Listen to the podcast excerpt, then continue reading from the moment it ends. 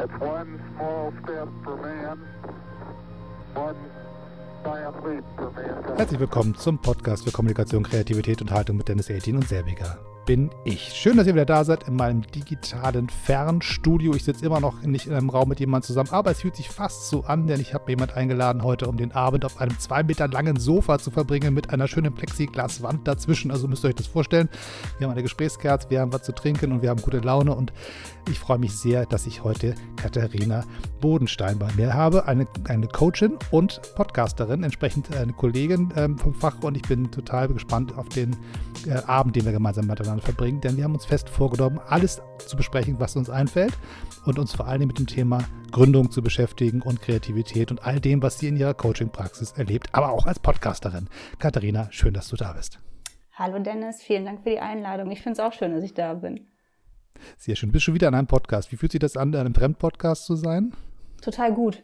Ich muss es nicht steuern, ich darf einfach antworten, ich lasse auf mich zukommen. Total super. Das ist gut, ne? Ich war vor kurzem zu Gast bei, bei den Netzpiloten. Ich saß ja noch nie so entspannt meinem ganzen Leben auf meinem Sessel und dachte so, dann stell du mir mal eine Frage. Ich muss jetzt keinen Plan haben. Genauso fühle ich mich, richtig.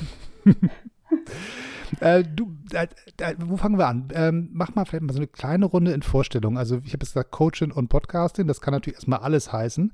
Ähm, versuch das mal so ein bisschen für die Zuhörerinnen und Zuhörer zu, einzugrenzen. Wer bist du und wenn ja, wie viele? Ja, also ich bin Karriere- und Persönlichkeitscoach und Unternehmensberaterin mit Schwerpunkt Kommunikation. Ich habe immer schon mit Menschen zusammengearbeitet, ursprünglich in der Personalabteilung, dann in der Projektleitung bei der IHK und also mich begeistern Menschen und mich begeistert das Thema Kommunikation und in Kombination mit Karriereplanung finde ich das einfach eine klasse Mischung. Und deswegen habe ich mich jetzt in meiner Selbstständigkeit, die ich jetzt seit zwei Jahren ganz glücklich und ich hoffe auch erfolgreich ausübe, äh, habe ich mich darauf spezialisiert und da meinen Schwerpunkt gelegt und habe mir zusätzlich gedacht, gerade das Thema ähm, Podcast, Digitalisierung in Zeiten von Corona finde ich enorm wichtig. Und da ich ja in Zeiten von Corona quasi gegründet habe, bin ich da gerade mit auf diesen Zug aufgesprungen und habe mir gedacht, das Thema Kommunikation in einem Podcast ähm, oder mit einem Podcast zu verbinden, finde ich mega sinnvoll. Und deswegen habe ich mich dazu entschieden, habe da so ein bisschen meine Komfortzone verlassen und habe gedacht, komm, haust da einfach mal raus und erzählst das, was du so im Alltag machst, also im Berufsalltag auch einfach mal ähm, ja, in Form von einer Podcast-Reihe und bringst das den Leuten so näher? Äh, es ist ein bisschen schwer zu entscheiden, wo wir anfangen, weil das eine, was mich sofort natürlich entgegenspringt, ist die Frage ähm, Gründung in Corona-Zeit. Also das ist natürlich definitiv ein Thema, was wir uns beide vornehmen sollten. Also ähm, viele deiner ähm, Klientinnen und Klienten, Kundinnen kommen ja auch zu dir, wenn sie in, äh, als Gründerin in der jetzigen Zeit ähm, ihren Businessplan ausgearbeitet haben, überlegen, mache ich es jetzt, mache ich es nicht, ähm, wie kann ich es machen und mit den, all dem, was man da so in sich äh, rumträgt, kommt man dann auch zu dir.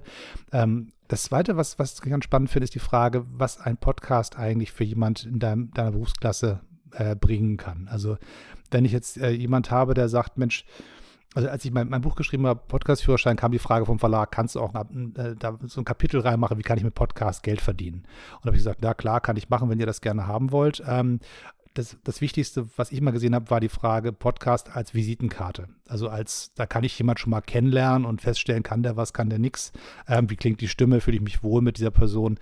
Ähm, ist das sozusagen der Grund, warum du einen Podcast für deinen Coaching-Betrieb äh, quasi äh, dir zugelegt hast? Ja, einerseits schon, damit ich mehr Reichweite generieren kann tatsächlich, damit ich meine Themen, weil Coaching ist so ein, so ein inflationär gebrauchter Begriff inzwischen. Jeder ist irgendwie Coach, du kreierst irgendwie eine neue äh, Innenausrichtung für ein Haus, bist du direkt Einrichtungscoach. Deswegen habe ich gedacht, ich muss mich vielleicht ein Stück weit abheben und ähm, möchte die Themen, die ich jeden Tag, also im Berufsalltag mit den Klienten, Klientinnen bespreche, in Form eines Podcasts nach außen tragen und automatisch fühlen die Leute sich dadurch angesprochen, weil es irgendein Thema dann kommt da auf im Podcast, wo ähm, der Einzelne sagt, ja, okay, das ist bei mir auch gerade Thema. Jetzt habe ich auch verstanden, weshalb Coaching so wichtig ist und fühlen sich vielleicht so dahingehend angesprochen, dass sie hinter sagen, äh, ja, jetzt habe ich verstanden, vielleicht ist für mich auch selber ein Coaching äh, interessant oder rufen mal an oder reagieren mit einem Kommentar oder bei Instagram oder zumindest, dass man präsenter wird. Dein Podcast heißt, muss ich ganz langsam sprechen, ich habe das vorhin ein bisschen geübt, mal gucken, ob es gelingt. Crown Entrepreneur. Ist das in irgendeiner Weise nah dran, vom, vom äh, Namen her? Gratulation, ja, auf jeden Hat Fall. Geklappt, Hast ja. du Gott, super Gott ausgesprochen.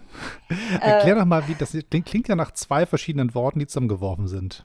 Ja, also ich ähm, habe mir gedacht, gerade weil ich dieses Coaching-Format Be a Queen für Frauen anbiete. Ich finde es ganz wichtig, dass Frauen sich in ihrer vollen Schönheit entfalten. Das muss nicht unbedingt immer die äußerliche Schönheit sein, sondern dass man sagt, ich werde einfach selbstbewusst, meiner selbstbewusst und gehe strahlend nach draußen. Also deswegen habe ich diesem Coaching den Titel Be a Queen gegeben. Und Königinnen dementsprechend haben ja Kronen und ich bin Unternehmerin und möchte das ja auch, dieses ganze Image nach außen so ein bisschen tragen. Habe gesagt, Crown-Entrepreneur ist eine äh, Mischung aus beidem. Natürlich irgendwo so ein Neologismus, eine Neuwortschöpfung und äh, dadurch ja vielleicht auch umso interessanter. Ein, ein schönes Kofferwort habe ich gelernt. Ja, ja genau. Ich musste irgendwann äh, beschreiben, was das, was Podcasting eigentlich ist und habe das dann nachgeschlagen, nochmal für den Fall, dass ich das falsch wiedergebe. Und da stand das wunderbare Wort Kofferwort drin. Das war dann die Erinnerung an mein Studium. Da dachte ich, das hast du schon mal gehört, das ist bestimmt richtig. Also zwei Teile zusammengetackert. Ähm, ja. den, den Bereich ähm, Be Queen, also Frauencoaching, würde ich gerne auch auf die Liste der Dinge nehmen, die wir heute mal uns, uns genauer angucken, weil ich das sehr, sehr spannend finde. Ähm, wir fangen aber erstmal einmal an dem Punkt an, wenn du jetzt sagst, du bist jetzt seit zwei Jahren in der Selbstständigkeit, ähm, hast quasi Ende 2019 wahrscheinlich irgendwann gesagt oder Mitte 2019, jetzt geht's los. Gerade äh, das, das, Türschild aufgehängt und auf der Homepage geschrieben, so sehen meine Coachingräume aus. Wenn du zu mir kommst, fühlst du dich ja so wohl. Hier ist der, der Stuhl, auf dem du sitzen kannst. Und dann heißt es ja, komm mal nicht vorbei, wir haben jetzt eine Pandemie. Ähm, was hat das mit, mit dir gemacht in dem Moment, als du feststelltest, oh, oh, mein Plan ist jetzt hier gerade ähm, erstmal hinfällig? Oder war der überhaupt gar nicht hinfällig? Oh, ich glaube, da hatte ich irgendwie alle Emotionen gleichzeitig. Also hätte ich Corona vorher schon gekannt, das wird wahrscheinlich jeder jetzt so sagen, dann hätte ich auch gar nicht meine neuen Büroräume angemietet. Dann wäre ich wieder so in Angst verfallen oder hätte ich so eine Angststarre eingenommen, dass ich gedacht hätte, ey, jetzt kommt Corona, jetzt machst du dich gerade selbstständig. Das lief zu der Zeit schon ungefähr ein halbes, dreiviertel Jahr und ich muss dazu sagen, das lief auch wirklich schon gut. Das ging ordentlich durch die Decke. Und darüber war ich auch sehr froh. Und dann habe ich gedacht, ja komm, dann mietest du ein neues Büro, Neubau, dementsprechend auch ähm, neuer Standort, auch mit Kosten wieder verbunden oder mit neuen Kosten verbunden. Ähm, da habe ich gedacht, ja, jetzt hast du den Salat, jetzt hast du erstmal einen Mietvertrag über mehrere Jahre unterschrieben und jetzt auch noch Corona. Ja, da ist mir auf Deutsch gesagt schon echt der Arsch auf Grundeis gegangen und habe gedacht, ja, wie kriegst du das hin? Aber ich habe dann auch gelernt, dass es natürlich einen guten Unternehmer ausmacht, dass man in Krisenzeiten natürlich auch ganz neue Ideen für sich entwickelt. Das ist dann immer so ziemlich schön von außen zu hören, also dass man das von außen gesagt bekommt und überlegt sich dann, wie setze ich das um? Und da kam mir die Idee, tatsächlich dann auf diese digitale Schiene zu gehen. Einerseits mit dem Podcast, wobei ich mir da jetzt nicht von versprochen habe, dass ich da jetzt die gesamten Aufträge drüber bekomme, aber in Ergänzung zu allem so eine Außendarstellung ähm, zu kreieren und zusätzlich dann zu sagen, ich biete meine Coachings über Zoom an. Also das war dann der nächste Gedanke nach dieser Angststarre, wo ich dann raus erwacht bin und gedacht habe, ey, was hast du dir da eingebrockt? Habe ich gedacht, nee, komm jetzt hier Beine in die Hand und los geht's.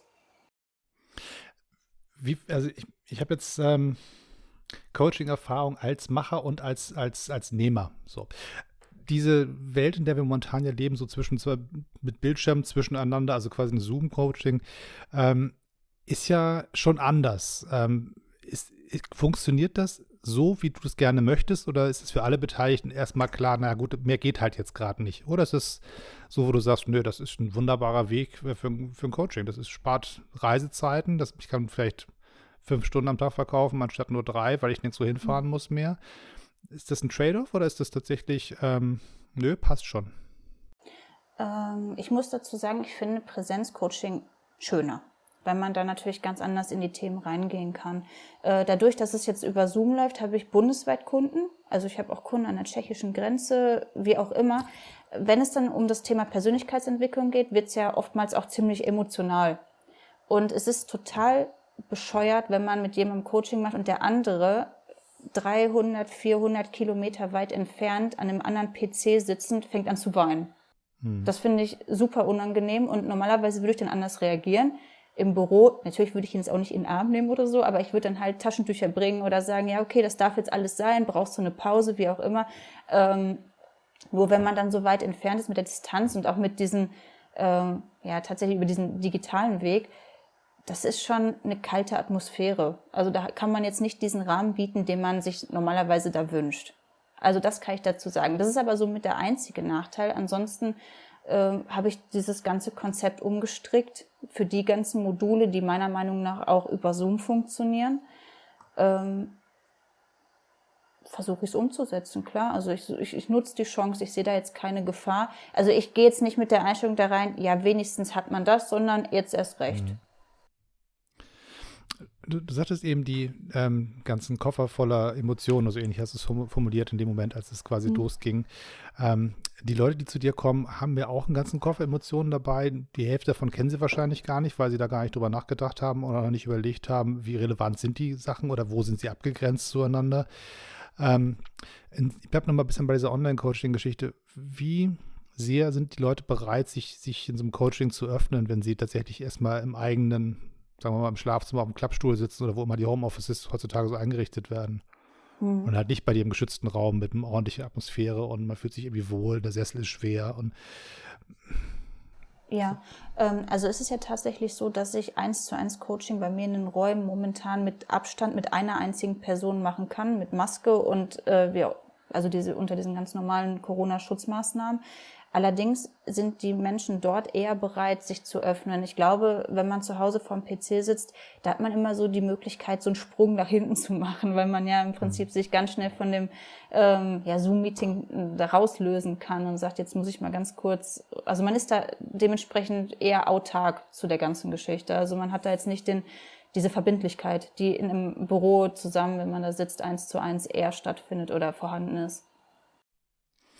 Wie wie, also, also arbeitest du überhaupt mit Visualisierungen zum Beispiel im Coaching oder ist das für dich ein Ding, was du, was du normalerweise nicht brauchst? Das heißt, die Frage von der, der Flipchart, nehmen sich mal was aufzumalen, guck mal, was ich ja gerade sehe, sind fünf Elemente, die greifen folgendermaßen zusammen.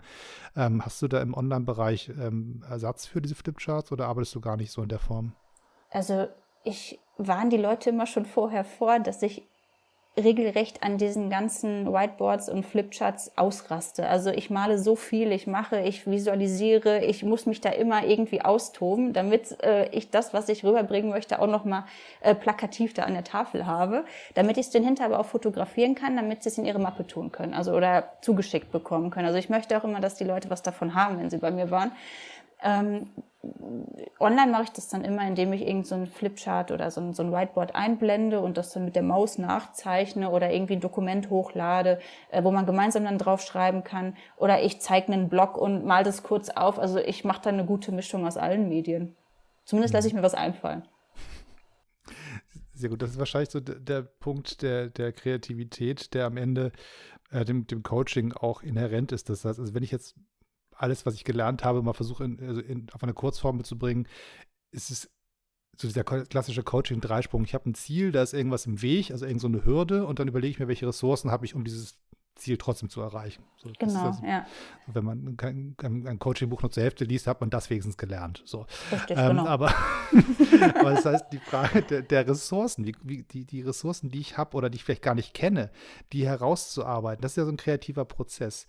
Ähm, wie, wie schwer ist es, Menschen auf diesen Weg mitzunehmen, sich, sich darauf einzulassen, Dinge zu tun, die sie vorher noch nicht gemacht haben, was ja auch im Coaching quasi das Ziel ja ist, weil wenn ich immer alles das Gleiche mache, dann brauche ich auch kein Coaching, weil dann gehe ich ja den gleichen Weg immer wieder gegen die hm. gleiche Wand. Ja. Ähm, ist super unterschiedlich. Also es gibt tatsächlich auch Klienten, die sich, also die Geld dafür ausgeben, dass sie mir jeden Termin das Gleiche erzählen, weil sie diesen Fortschritt, also das ist in keinster Weise despektierlich oder so gemeint. Ich glaube, der Schmerz ist einfach zu groß, ähm, sich da das einzugestehen, zu sagen, ich, ich muss da jetzt was verändern. Ich nehme es eher in Kauf, viel Geld dafür auszugeben, ähm, bleib aber trotzdem in meiner Komfortzone. Ähm, aber grundsätzlich kann ich sagen, für diejenigen, also ich habe auch meinen Traumkunden definiert. Mein Traumkunde möchte sich verändern, das so vorab. Und ähm, diejenigen, die ins Coaching kommen, klar, die haben immer diese ja, wie soll ich das sagen, diese innere Hürde, die sie nehmen müssen. Der, beim ersten Termin ist es immer so, wie, das muss ich alles ändern? Wobei das an der Stelle gar nicht so viel ist, aber zumindest deckt man da ja auf und macht so eine Bestandsaufnahme und überlegt, was könnte im Weg stehen und dann überlegt man ja im nächsten Schritt, wie kommt man ans Ziel. Ähm, also nochmal ist es super unterschiedlich, aber ähm, dieses sich dagegen wehren, ist häufiger der Fall, statt dass man sagt, oh ja, endlich habe ich die Lösung, ich stopfe direkt los.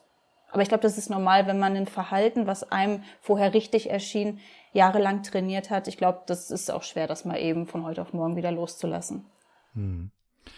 Ähm, um sozusagen den, die Grenze sauber zu ziehen zwischen Coaching und Therapie. Das ist ja auch so eine, eine, Grenze, die muss man ja ganz genau für sich als Coach benennen, um zu wissen, ab welchem Punkt muss ich quasi an die Kollegen übergeben. Das ist mhm. dann nicht mehr meine Baustelle. Wo würdest du diese Grenze ziehen? Wie genau definierst du sie? Ich sage immer, das Coaching ist zwar praktischer, also ich versuche den Leuten Hilfe zur Selbsthilfe zu geben. Also ich gebe denen die Werkzeuge, damit die losstapfen können, das im Leben umsetzen. Das merkt man dann daran, dass sie sagen, okay, ich habe es verstanden, bis zu welchem Punkt ich selber mithelfen muss. Ich darf ja auch keine Diagnose stellen. Ich kann ja auch nicht sagen, ich verschreibe denen irgendwelche Medikamente. Das ist ja auch überhaupt in keinster Weise mein, meine Absicht. Hm. Bei mir geht es eher darum zu sagen, auf eine halbwegs ähm, der ordentlichen Grundlage aufzubauen, um zu sagen, ich werde meine Ziele erreichen, ich möchte erfolgreich werden, ich möchte Hürden, irgendwelche Verhaltensmuster ablegen. Allerdings, wenn das in irgendeiner Art und Weise pathologisch ist, darf ich da ja gar nicht mehr agieren. Und dann sage ich auch ganz klar, ähm, wir kommen hier nicht weiter, weil dann hat man wirklich diesen, diese Abwärtsspirale, dass man ähm, sich jeden Termin um das gleiche Thema dreht beispielsweise. Hm. Also Verhalten ist, ist ja auch so ein, so, ein, so ein Begriff, wo man dann anfangen muss, von zwei Seiten drauf zu gucken. Es ist tatsächlich ein, ein, ein einfaches Muster, was immer wieder abläuft, weil ich mich quasi daran gewöhnt habe, weil ich es eintrainiert habe, weil ich glaube, so ist es richtig. So. Oder es ist etwas, genau. was aus einer ähm, äh, einer ähm, emotionalen Prägung entstanden ist, zum Beispiel über ein Trauma oder ich über. Ich wollte gerade sagen, wenn es so. eine traumatische Situation war, dass man dann zurück in das Trauma geht, das wieder aufdeckt, das, das, das gibt es ja auch Methoden für. Sowas mache ich nicht, weil das ist auch überhaupt gar nicht mein. Ähm, die Intention hinter meinem Coaching, weil bei mir sollen die Leute nach vorne gucken und sagen, ich möchte erfolgreich werden, wie schaffe ich das? Gib mir die entsprechenden oder gib mir diesen entsprechenden objektiven Blick von außen und sag mir, wie ich es am besten mache. Es geht ja weniger darum, nach hinten zu gucken und alles aufzuwühlen, was damals mal schlimm war. Hm. Das, wie, wie, klar ist das deinen ähm, Kunden, sagst du, ne? Sagst ja, sagst ja nicht Klienten, habe ich rausgehört, ne? Als, definierst du dann Leute, die zu dir kommen als Kunden oder wie beschreibst du als sie? Klienten, oder Klientin, ja. Okay, okay. Ähm, also, wenn die zu dir kommen, ist denen klar, ähm, dass sie quasi im Prinzip, was du gerade beschrieben hast, so eine Art, kann man alle bitte, bitte Meter zurücktreten vom Berg und mal drauf gucken, was ich da mache, um zu sehen, weil wenn man ganz nah mit der Nase dran ist, kriegt man es ja nicht so richtig mit. Ähm, also sich so, so eine Metaebene einzukaufen, so, so einen Schulterblick quasi. Ähm, oder kommen die einfach nur zu dir und sagen, ich, ich weiß, ich muss mich verändern, aber mir geht das total äh, komisch, ich weiß gar nicht wo, warum und ich traue mich nicht anzufangen oder ähm, wie, wie kommen die zu dir? Wie, wie klar ist die Aufgabenstellung? Oder es entwickelt sich das häufig erst? Also, um das herauszufinden, mache ich ja immer erst ein ähm, Erstgespräch vorab. Da erzählen mir die potenziellen Klienten, Klientinnen im Moment, was deren ja, Anliegen ist quasi. Wenn sie sagen, ich, gerade in der Karriereberatung, das ist ja dann ziemlich sachlich, ich möchte den Job wechseln, ich bin zu schüchtern, mich zu bewerben, das steht ja fest, das ist jetzt eine Sache, die, daran kann man arbeiten. Das hat jetzt wenig damit zu tun, dass sie dann in eine Therapie müssten. Ähm, und dann fragt man dahinter die ähm, Sorgen, was gibt's da für Ursachen, wenn die dann anfangen zu sagen, ähm, ich, ich befinde mich seit Jahren in der gleichen Situation, schon seit 20 Jahren möchte ich gerne das und das ändern ähm, viel im Außen suchen, viel ähm, also äußere Umstände für ihre Situation verantwortlich machen und sagen, ja, ich hatte schon mehrere Therapien, die waren alle erfolglos, dann würde ich an der Stelle auch sagen, ähm, kommt nicht in Frage. Also ich lehne auch tatsächlich Leute nach dem ersten Gespräch ab. Das ist ja auch, ist auch kein Wegschieben, sondern ein, ein, ein, ein, nicht ins Verderben führen. Also es gibt ja einen Grund, dass Menschen Psychologie und, und, und äh, äh, studieren. Das ist ja ein ganz eigenes äh, Fach in der Medizin. Da kann man ja nicht sagen, ich habe eine genau. Coaching-Ausbildung, ich tue mal so, als wäre ich Therapeut. Das wäre auch fahrlässig und auch bös verboten. Ähm, deswegen so eine, Absolut, eine Ablehnung nein, vielleicht. Das, ich glaube, das wird denen auch nichts bringen. Ja. Entschuldigung. Ja, alles, alles gut. ich, ich, würde gerne ähm, noch ein, eine Sache versuchen zusammenzubinden. Ähm, die Frage von, von Emotion und Gründung. Ähm, weil ich finde, das ist eine ganz spannende Mischung. Also wenn Leute zu dir kommen und sagen, ich möchte hier ein Unternehmen gründen und brauche jetzt einen Schulterblick, der mich da durchsteuert durch diese Phase, ähm, wie weit ist die reine Struktur oder Handwerk, nennen wir es mal, und die emotionale Ebene. Ähm, was passiert da alles gleichzeitig in, den, in, in den, sagen wir mal, so, so ein Durchschnittsklient, der zu dir kommt, sagt, ich mache jetzt eine Unternehmensgründung und irgendwie brauche ich jetzt mal Hilfe. So, vielleicht ganz undifferenziert. Wo, wo hm. gehen die Reisen normalerweise hin bei dir? Oder gibt es so ein so Also normalerweise ist es oftmals beginnt es damit, dass ich erstmal gucke, was habe ich für eine Persönlichkeit vor mir? Hat der schon eine Unternehmermentalität? Also man beginnt wirklich im Persönlichkeitsbereich und versucht dieses sogenannte Mindset ähm, dahingehend auszurichten, dass man halt unternehmerisch denkt, weil darauf äh, basiert ja alles. Dass man sich erstmal ähm, die Frage stellt, wie gehe ich mit Geld um, was für Kunden möchte ich, was ist mein Traumkunde? Also wirklich erstmal dieses ganze organisatorische und anschließend dann quasi auch schon parallel auf die Suche geht, wenn es ein Ladenlokal sein soll, also auch tatsächlich ähm, organisatorische Dinge drumherum. Wie du sagst, dieses Handwerk ähm, guckt, was könnte der Wett äh, Mitbewerber sein, was sind das für Produkte, die ich verkaufen will, wenn es Produkte sind. Also einerseits, dass man sich mit der eigenen Person beschäftigt, andererseits aber auch, dass man guckt, ähm, wie soll das Unternehmen tatsächlich strukturiert und aufgebaut sein und die emotionale eben die Leute mitbringen in der Gründungsphase, da passiert ja doch einiges mit einem. Also deine, ja. deine letzte Podcast-Folge, ich habe hab hab mir die angehört, da geht es um das, den Wunsch, finanziell unabhängig zu sein. Das ist ja nicht nur eine Frage vom Bankkonto, sondern da ist ja eigentlich die Emotion hinter, irgendwie bedrückt es mich, dass ich für mein Geld arbeiten muss oder dass ich so viel für mein Geld arbeiten muss oder dass ich diese Art von Arbeit machen muss für mein Geld und nicht sagen kann, das Geld ist ja ausreichend und ich kann mich jetzt frei entfalten auf anderen Spielwiesen. Ähm, da, da, passiert ja sehr, sehr viel. Auch bei so einem sehr, sehr, sehr monetär beschriebenen äh, Podcast geht es dann auch ganz schnell darum, wie geht es den Leuten. Ja, erst auch einfach mal dieses ähm, Bewusstsein dafür zu entwickeln, dass das alles möglich ist. Ich glaube, das war auch die Absicht hinter dem Podcast, zu sagen, man kann finanziell unabhängig sein. Also nicht nur, dass man sagt, ähm, man wird reich geboren, man muss reich heiraten, man gewinnt im Lotto, damit man an viel Geld kommt, sondern dass man auch, wie bei allem anderen auch, wenn es um einen Veränderungsprozess geht, dass man bei sich anfängt und sagt, ich, ich versuche das für mich umzusetzen. Da gibt's auch Möglichkeiten. Ähm, zu den Emotionen ist immer total spannend. Also ganz wichtige Emotion oder ganz wichtige, ganz häufige Emotion ist Angst. Ähm, deswegen ist es für mich auch wichtig, mit allen Leuten erstmal Glaubenssätze durchzugehen. Was habe ich für Glaubenssätze? Was habe ich für Regeln aus meiner Familie mitbekommen oder Ansichten oder Einstellungen zu Themen, zum Beispiel durch ähm, die Eltern, die einem immer sagen, äh, nur wer spart, kommt sicher ans Ziel, gibt nichts aus, Geld stinkt, wie auch immer, da gibt's ja tausend Dinge. Und das, mhm. was kann einem Schlimmeres passieren als Unternehmer, als wenn man sagt, ähm, ja, Geld verdirbt den Charakter, also möchte ich gar nicht viel Geld haben, das entspricht mir überhaupt nicht. Also sich auch da von diesen alten Glaubenssätzen zu lösen, das hört sich immer so religiös an. Also ich, viele denken auch, Glaubenssätze stehen in der Bibel. Das ist ja auch Quatsch. Das sind ja tatsächlich einfach nur Regeln, die man mitbekommen hat. Und äh, da zu sagen, warum habe ich Angst? Wo ist der Ursprung meiner Angst? Liegt die einfach nur im, im Außen, dass andere Leute mir immer sagen, sei vorsichtig. Bei meiner Meinung nach, aber das musste ich auch wirklich ähm, schmerzhaft lernen, dass ähm, das Mindset gegenüber Existenzgründung und Selbstständigkeit bei uns in der Gesellschaft auch teilweise ganz schön vergiftet ist. Also Selbstständigkeit bedeutet ja immer quasi, ähm, ich spring von der Klippe ohne Sicherung irgendwie so. Also das heißt, ich weiß gar nicht, ob ich da lebendig rauskomme. Und ähm, wer sich von sowas leiten lässt, wer sich davon beeindrucken lässt, da klar kommen immer wieder Zweifel auf und die werden im Coaching natürlich ganz intensiv ähm, besprochen und reflektiert, wo es herkommt. Wo, wo kommt diese, dieses Bild von der über die Klippe springen her. Also ich finde das ganz spannend, weil also ich, ich habe ein Jahr in Amerika gelebt und meine Gastfamilie damals, der, der, die Frau arbeitete in einem Unternehmen und der Mann war halt ständig irgendwie dabei, sich neu zu gründen. Also der machte alle Vierteljahr einen neuen, neuen Laden auf. Und der hat einen Scheiter nach dem anderen hingelegt und trotzdem hat der nicht ausgestrahlt, dass er Angst vom Scheitern hätte. Da war eher die Frage, okay, dann mache ich halt das nächste. Also das heißt, diese Logik dass ich mache mich selbstständig, ich will gar nicht für jemand anders arbeiten, sondern ich will selbstständig sein.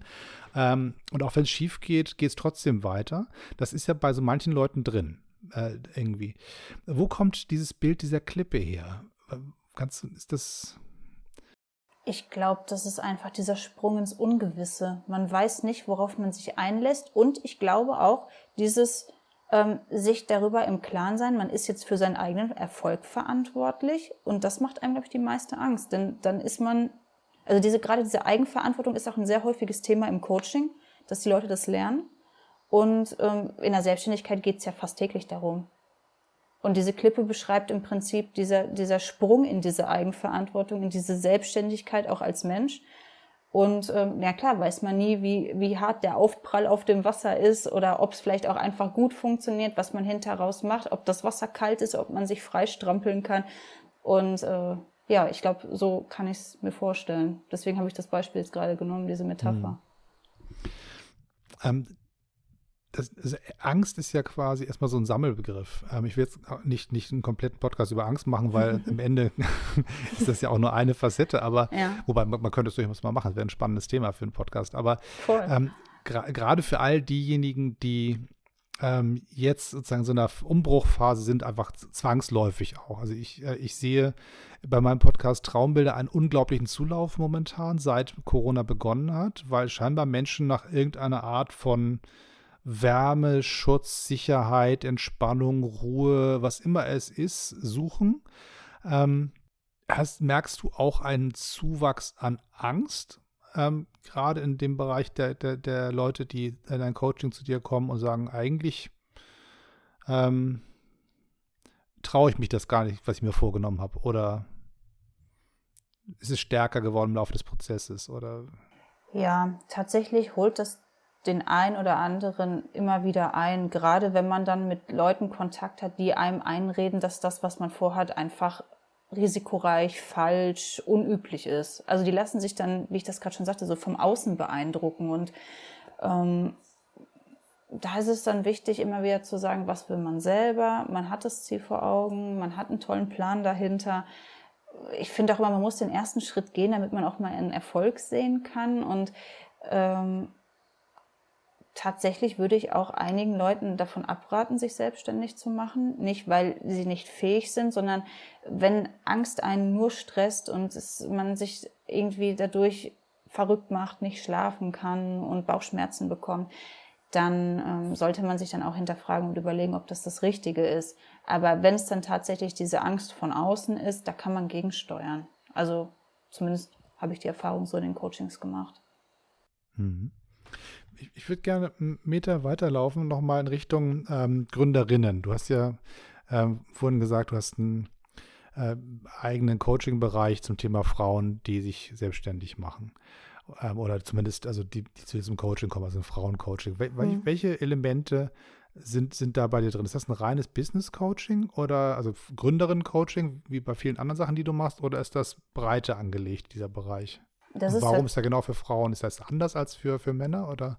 Äh, ja, ist tatsächlich anders, ähm, denn ich glaube, dass es einfach ähm, ein Frauenproblem ist, gerade so mit dem äußeren Erscheinungsbild zurechtzukommen, ähm, sich selber wenig zuzutrauen, sich direkt au aus dem Rennen zu kegeln, bevor es überhaupt losgeht, aber dann auch zu sagen, ich kann als Frau bestehen, ich kann auch vieles kombinieren, ich kann ähm, es ist kein Ausschlusskriterium, eine Familie zu haben und trotzdem äh, beruflich erfolgreich. Also, dass man auch ähm, sagt, man hat mehrere wichtige Themen im Leben. Man hat, ähm, was weiß ich, fünf unterschiedliche Dinge auf Priorität eins. Und man kann es trotzdem irgendwie vereinen. Also, und trotzdem Frau sein. Also, das ist mir gerade wichtig, den Frauen dieses Selbstwertgefühl da ähm, zu vermitteln oder sich ihrer selbst bewusst zu sein. Weil ich finde, gesellschaftlich wird Selbstbewusstsein oft falsch definiert. Ich finde immer Selbstbewusstsein oder unter selbstbewussten Menschen stellt man sich diejenigen vor, die das nächste Mikro sich schnappen und auf eine Bühne gehen und drei Stunden performen.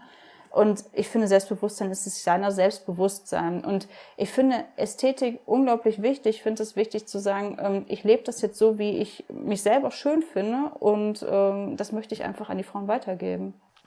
Selbst, Selbstbewusstsein finde ich nochmal spannend ähm, mit der Kombination des, des Äußeren. Du hast es, äh, ist das, wie kriegt man das hin, jemand, der sagt, sähe ich nur anders aus, hätte ich da kein Problem mit, mit dem, mit dem Job ähm, oder mit der Aufgabe. Ähm, männlich oder weiblich. Ich glaube, ich, ich kenne kenn genug Männer, die die ganze Zeit sagen würden, Mensch, wenn dieses mit, mit den verlierenden Haaren irgendwie langsam ein bisschen weniger würde, dann würde ich mich viel mutiger auf eine Bühne trauen. Oder mhm. es gibt ja, jeder hat ja irgendwie so die Sachen, die einen dann wahnsinnig machen und sagt, hoffentlich guckt da keiner so genau hin, dass der, der Bauch nicht mehr so ist, wie er früher war und so. Das, wie weit ist diese Kombination des äußeren Bildes, des Erscheinen, der, der Erscheinung und des Selbstbewusstseins verknüpft und wie, wie, wie gut kann man das aufknacken? Ähm, ist schon schwierig, weil man das ja auch ziemlich viele Jahre trainiert, den Fokus immer auf den vermeintlichen Schwächen zu haben. Ähm, wenn man meint, man hätte eine krumme Nase, dann, dann ist es das Erste, wenn man sagt, ja, das Foto, ich mache jetzt ein Foto von dir und was findest du an dem Foto nicht gut? Ja, meine Nase ist so krumm wie immer. Wobei das wahrscheinlich jedem anderen nicht aufgefallen wäre. Und wäre diese Nase gerade, wäre man vermutlich auch ähm, erfolgreich in dem, dem und dem. Jetzt könnte ich natürlich ganz platt sagen, das ist ja ein Vorwand.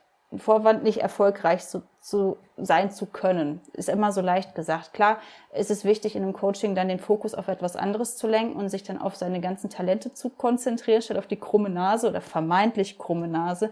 Und ähm, einfach zu sagen, ich versuche das Ziel zu verfolgen, was ich wirklich möchte, statt mich mit irgendwelchen vorgeschobenen Dingen, die mich ablenken, natürlich auch, oder die ich auch gerne als Ausrede nutzen darf, wobei ich Ausrede immer so dermaßen hart und unfair finde, das Wort. Ähm, trotzdem, dass man sagt, das zählt jetzt einfach nicht mehr, das darf jetzt meinem Erfolg nicht mehr im Weg stehen. Punkt. Weil es ist ja so, wichtig ist, dass man authentisch ist. Und diese, diese Authentizität, das würde ich gerne den Leuten vermitteln und weniger dieses, man muss perfekt aussehen, das ist ja Quatsch.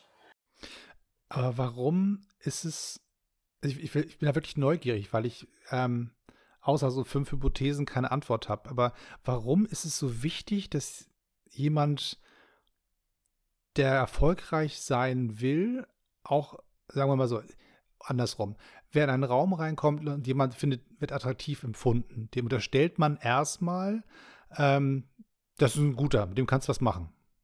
Und jemand, der ein bisschen komisch aussieht, da sagst du hm, komischer Vogel, ob der wohl was kann. Wo, warum um alles in der Welt verknüpfen wir das so sehr? Ich kann mir vorstellen, weil wir einfach immer irgendeinem Ideal ähm, hinterherrennen oder Idealismus ähm, anstreben. Also so, so erkläre ich mir das. Ähm, natürlich gucke ich mir lieber Sachen an, die ich schön finde, gar keine Frage. Äh, wobei es auch äh, super sonderbar und besonders und auch cool sein kann, wenn jemand halt auch mal so ein bisschen aus der Masse sticht. Also es ist quasi auch das immer, was man rausmacht und logischerweise, ich sage auch immer meinen Schülern äh, bei den Industriefachwirten abends, wenn ihr ein Bewerbungsgespräch habt, setzt eure Brille auf. Damit wirkt ihr automatisch klüger, intelligenter, smarter, wie auch immer und kriegt eher den Job, so doof wie es sich anhört. Also wir lassen uns ja schon von optischen Merkmalen vernatzen, auf Deutsch gesagt. Also das ist mhm. ja einfach so. Und wenn da jemand, klar, Attraktivität ausstrahlt, wie du schon sagst, es ist, man, man traut dem dann halt auch einfach mehr zu. Man ordnet denen dann auch so Intelligenz zu. Was für die Person ja natürlich dann super ist, gar keine Frage. Aber ähm, ich versuche im Coaching natürlich dann auch so ein bisschen zurückzurudern und zu sagen, es ist wichtiger, dass man authentisch ist und das Beste aus dem macht, wie man, wie man halt auch einfach alle Körpermerkmale so mitbekommen hat. Man kann ja viele Dinge auch gar nicht ändern. Hm. Und wenn man zu schön ist, kann es auch schnell wieder in die Richtung laufen, nach dem Motto, naja, also wer so aussieht, der, der kann auch nicht wirklich klug sein. Ne? Also die, die, diese ist immer die, so die Frage, wie die Projektionsfläche des anderen aussieht. Ich glaube, man kann sich tausend Dinge ausdenken und die Leute entscheiden wieder so, wie sie wollen. Ich kann von mir reden, wenn man als junge, blonde Frau zu einem Unternehmer kommt, das ist auch immer so die Frage, entweder sagt er, ich gebe dir eine Chance, oder er fragt, ja, und wann kommt der Unternehmensberater? Und dann sage ich, ja, hier stehe ich. Also ist immer so, aber auch die Frage, was man ausstrahlt. Und wenn man sagt, das setze ich jetzt einfach voraus, dass ich das gut kann, das ist das Entscheidende. Also das einfach diese innere Hürde da überspringen und dem anderen gar keinen Raum geben. Das finde ich einen, spannenden Ansatz. Also es, es gibt ähm, den Chef von, von Creative Life, der Chase Jarvis, der sagt immer, make it till you make it. Nicht fake it till you make it, weil das, das ist dann quasi mhm. unehrlich. Ich tue so, als, als wäre ich jemand, bis, bis ich dann wirklich bin, so um Zeit zu überbrücken, sondern sagt, nee, du machst einfach. Du gibst dir alle mhm. Mühe, du, du, du sagst dir selber, ich mache jetzt einfach. Du zwingst dich dazu, es zu machen, auch wenn, auch wenn du da Angst vor hast. Und ab einem gewissen Maß des Wiederholens und des Machens, des Machens, des Machens, äh, wird diese, diese, dieser Mut, den man ausstrahlen muss, auch echt. Das kommt halt irgendwann durch, durch, durch die Wiederholung und durch das Ritualisieren und das, ähm, also das mutig sein heißt erstmal nichts anderes als habe ich schon mal gemacht und weiß, wie es ausgeht. so, oder Hat schon mal eine, geklappt. ich, ich glaube, das könnte, müsste klappen, weil beim letzten Mal war auch nicht schlecht so. Ähm, ja, genau. Die, diese Frage des Auftretens. Ich meine, das ist jetzt ein ganz anderes Genre. Dieses Auftrittscoaching machen ja auch Leute, die dann so sagen, jetzt stelle ich da mal ordentlich hin und nehme die Hand aus der Tasche und so. Das ist ja auch mhm. äh, die alte Schule. Also ich weiß auch, dass das sozusagen nicht die, die, die, der neuere Ansatz ist. Der alte ist, Hand in der Tasche heißt verstecktes Messer. Der, der ähm, neuere Ansatz ist, du hast eine Hand in der Tasche. Was, warum ist das so? Was glaubst du, wie das wirkt? Und gucken, ist es das, was du willst? Kann ja auch Lässigkeit ausstrahlen, also wenn es das ist, was du willst. Also eher so eine Art mhm. Spiegelung dessen, was ich wahrnehme. Also ich mache das in Rhetorikseminaren immer so, ich dann sag du, also ich sehe bei dir Folgendes, ist das Absicht? Ja, mhm. nein, äh, habe ich gar nicht drüber nachgedacht. Ähm, oder ähm, die anderen im Seminar fragen, wie wirkt das auf euch? Was für Assoziationen habt ihr? Und dann fragen, ist es das, was du auslösen willst? Wenn ja, super, dann mach das weiter.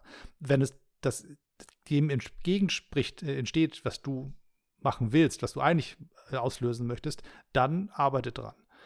Ähm, diese alte Variante, das Motto, es gibt so, so, zehn Punkte, die man nicht machen darf, ne? so die Hand in der Tasche ist das, das Böse und, und guckt die Leute immer mhm. schön an und stellt dich gerade hin und so. Also diese, diese Herangehensweise, das, das, was machst du nicht, ne? So, so, oder machst du das, machst du auch äh, Auftrittscoaching und Bewerbungscoachings und solche Geschichten?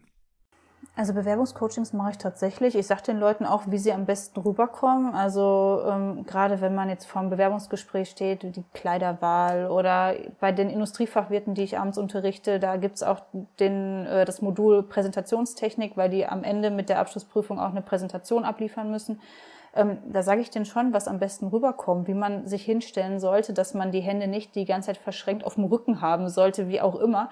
Ähm, aber auch da frage ich tatsächlich auch immer im Kreise der Klasse, wie kommt das an? Jetzt über Corona mit Zoom weniger möglich, aber ähm, grundsätzlich sagen wir dann auch, probieren wir es aus und durch die Routine äh, werden die Leute nach, also nach und nach entspannter. Haben wir auch alle das Gefühl. Deswegen versuche ich es auch immer so ähm, häufig wie möglich dann durchzuführen. Und dann merkt man auch hinter, ich muss die Hände nicht mehr hinterm Rücken verstecken oder wie auch immer. Aber trotzdem reflektieren wir das, damit es halt hinterher auch wieder authentisch rüberkommt. Wie, wie sehr ähm, das, du darfst jetzt sagen, nein, die Frage darfst du mir nicht stellen, aber ich versuch's mal. Wie sehr stehst du als, als, als Coachin neben dir selber und coach dich selber im Alltag? Also wenn man solche Muster gelernt hat und Sachen analysieren kann und die Spielregeln erstmal so ein bisschen für sich aufgearbeitet hat, beobachtest du dich selber beim Machen und sagst dir, Achtung, das, da machst du was, was ich dir anders empfehlen würde? Oder ähm, kann, ist, ist das nicht so bei dir mit, mit, mit angelegt? Boah, ich bin mega selbstkritisch. Also ich glaube, ich überprüfe mich mehrfach am Tag und ich bin jedes Mal total dankbar, wenn ich wieder irgendeine neue Erkenntnis habe und denke, wie konnte ich mein Leben bis jetzt leben ohne diese Erkenntnis? Also das ist immer so diese, diese Glühbirne, die dann über dem Kopf aufgeht. Ähm, klar, durch die eigene Coaching-Ausbildung oder die Ausbildung ähm, hat man natürlich schon viel Möglichkeiten, sich selbst zu reflektieren, aber manche Dinge, die will man ja auch, oder konnte bis jetzt, konnte man bis jetzt nicht wahrhaben, weil man sie noch gar nicht irgendwie entdeckt hat, weil es noch keine Situation gab, in der das zum Vorschein kommt. Und wenn das dann irgendwie ans Tageslicht kommt, dann denke ich mir so, oh je, was, ja, okay, aber cool, dass man es wieder ähm, aufs Neue erkennen kann. Also ja, ich ähm, coache mich, wenn man es so nennen mag, selber, indem ich mich hinterfrage, finde ich aber auch total wichtig, weil auch da ähm, möchte ich ja auch so einen stetigen Prozess, eine stetige Entwicklung bei mir sehen ist ja auch so ein bisschen eine von den Dingen, die man vielleicht Leuten mitgeben kann. Man kann dich ja nicht, nicht sein Leben lang neben sich herlaufen lassen. Man muss ja irgendwann dann doch sagen, vielen Dank, das ist jetzt erstmal der Prozess abgeschlossen, ich ziehe ja, jetzt genau. alleine weiter. Und dann diese Stimme im Ohr zu haben, die immer sagt, ähm, guck mal von links, von rechts drauf, was du da machst. Wie hätte die Katharina das eingeschätzt? Was, was hätte sie mir mitgegeben? Dass man diese, diese Stimme sich dann selber quasi äh, antrainiert, die einen so ein bisschen beobachtet beim Machen und dann die Tipps geben kann. Ja, im besten Fall ist das so. Also ich glaube, das sind diese Werkzeuge, die ich vorhin meinte, dass man dann allein losmarschieren kann und sich selber reflektiert. Ich will gerne zum, zum letzten Kapitel kommen für heute. Wenn, das ist ein bisschen anders als, als, ähm, als, als was wir bisher gesprochen haben. Ich würde gerne versuchen, den rauszubekommen, wie man sich selber den Weg aufmachen kann, um zu, um zu einem Coach zu, zu gehen. Welch, was, was für Sachen, worauf muss ich bei mir selber achten, wenn ich das Gefühl habe, irgendwas läuft hier nicht, irgendwie weiß ich nicht so richtig weiter. Was für Merkmale sollten bei dir auslösen? Hm, wie wäre es dann mit dem Coaching? Was sind das so für Momente, wo man sagt, okay, also durch diese Tür komme ich jetzt nicht alleine durch oder über diese Mauer komme ich nicht rüber. Da brauche ich jemanden, der, der mir da zur Seite steht. Ganz eindeutig, wenn man seine Ziele noch nicht erreicht hat, die man sich schon seit Jahren vornimmt.